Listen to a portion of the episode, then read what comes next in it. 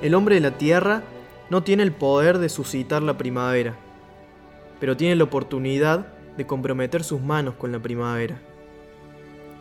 Y es así que la primavera lo encuentra sembrando, pero no sembrando la primavera, sino sembrando la tierra para la primavera. Porque cada semilla, cada vida que en el tiempo de invierno se entrega a la tierra, es un regalo que se hace a la primavera.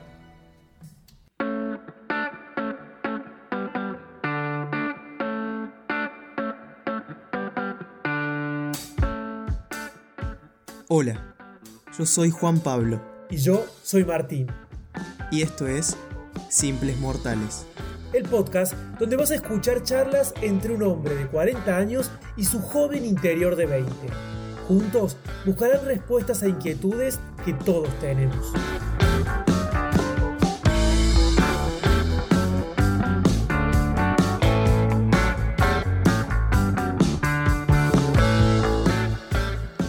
En el episodio anterior vos nos contabas que de cierta manera vamos acomodando nuestros sentimientos. Y yo creo que más que acomodando los sentimientos, los vamos perdiendo. De alguna manera los anulamos. Igualmente creo que esa búsqueda de vocación bien arraigada a los que nos trae éxito es algo que heredamos los jóvenes de antes. Pero poco a poco está habiendo cierto cambio en la forma de pensar nuestra. Los jóvenes de hoy en día nos estamos dando cuenta que tenemos que descubrir nuestro propio camino. Y si bien no está del todo bueno el no poder permanecer por mucho tiempo en algo, creo que es lo que al final nos lleva a donde realmente queremos estar. Y el hecho de ir haciendo muchas cosas muy diferentes en muy poco tiempo nos llena de capacidades para poder pararnos en este mundo tan cambiante.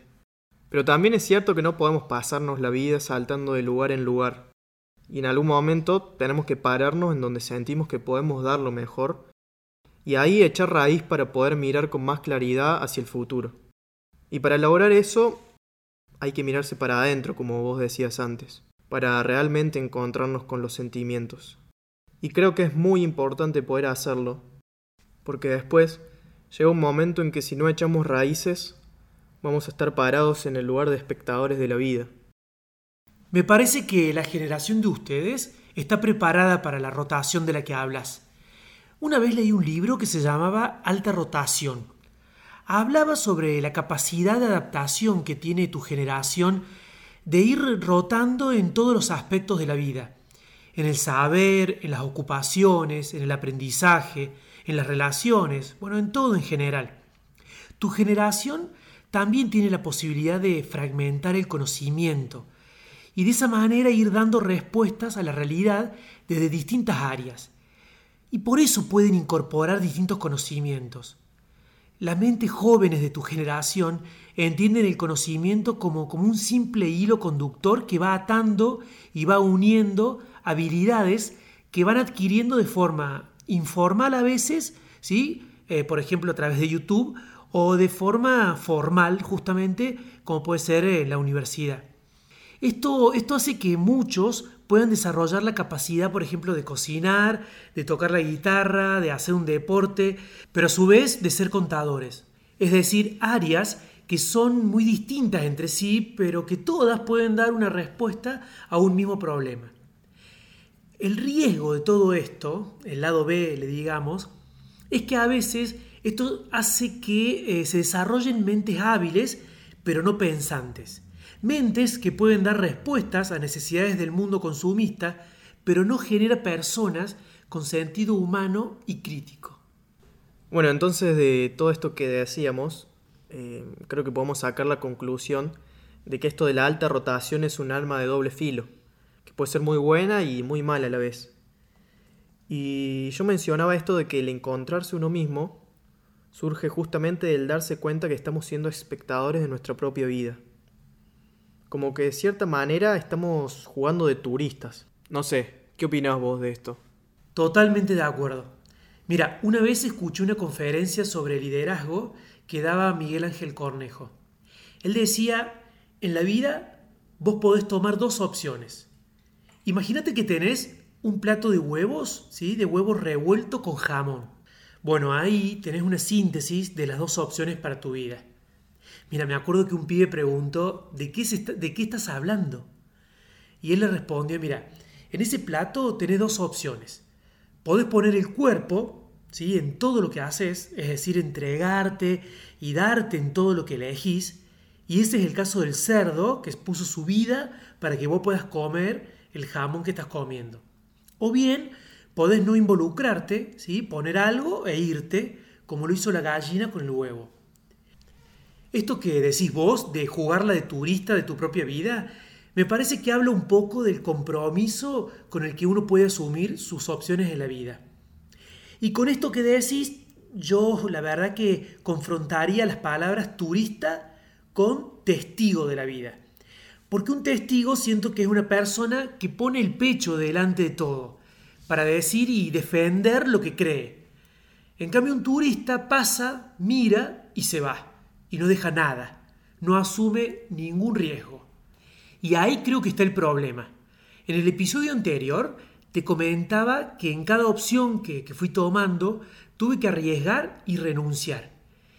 Y creo que esto de jugarla de testigo o de turista te posiciona en un lugar en donde te preguntas si estás dispuesto a perder. Porque el turista no pierde nada, solo quiere ganar. Ganar visitas, ganar objetos, ganar. En cambio, el testigo puede perder mucho en lo que haga, y ahí radica todo. Mientras más estés atado a lo que deseas ganar, ¿sí? O lo que has ganado, porque crees que son tus logros, menos libertad tenés para asumir riesgos, para renunciar, para salirte de tu zona de confort y crecer verdaderamente. Hay que soltar para volar. Nuestras alas no están hechas para el suelo, decía un autor.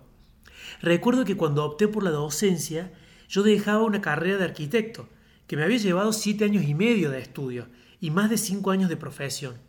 Sin embargo, llegó un momento en donde dije, debo soltar para tomar y crecer en lo que estoy eligiendo. Y como si fuera un globo con helio, sentí que me soltaba de una piedra para poder volar. Muy bueno. ¿Y quién te dice que no te vas para arriba desde el éxito también? Creo que la definición de éxito es muy subjetiva.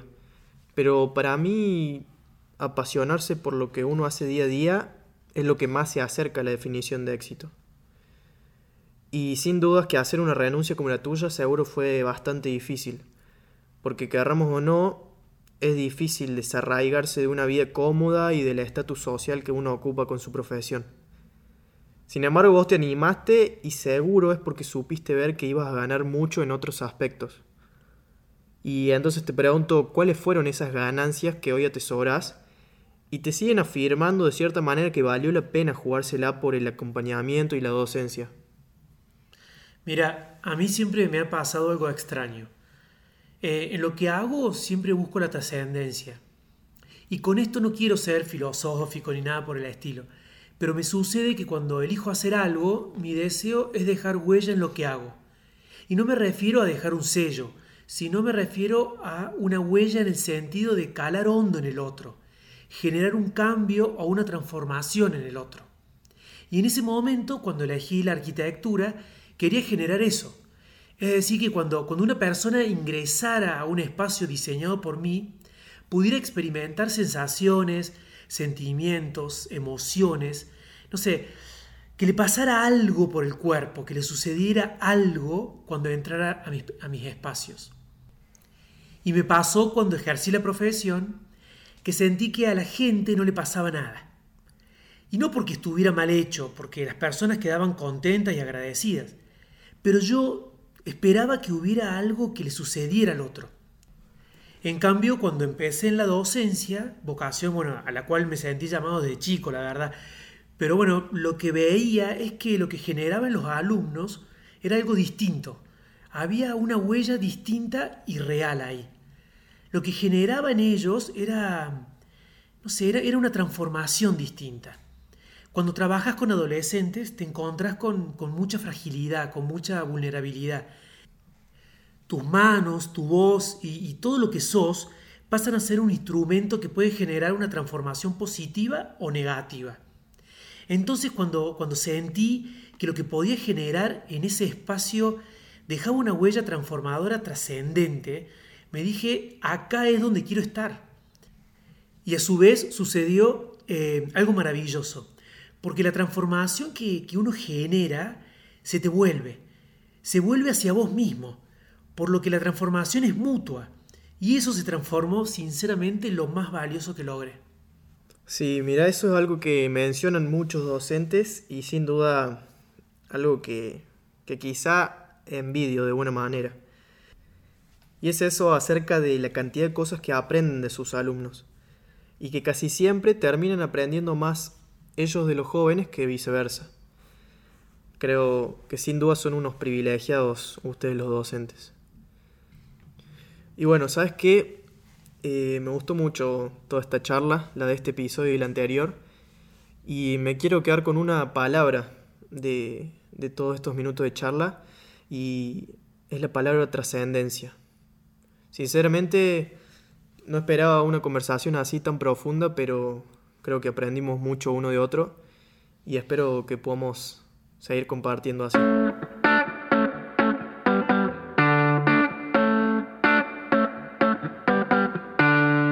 Simples Mortales, el podcast que te sumergirá en los increíbles diálogos entre Ignacio y Nacho, su joven interior. Estos dos personajes te invitarán a buscar en lo profundo de la realidad respuestas que dan sentido a la vida. Es un tiempo para reconocerse simples mortales.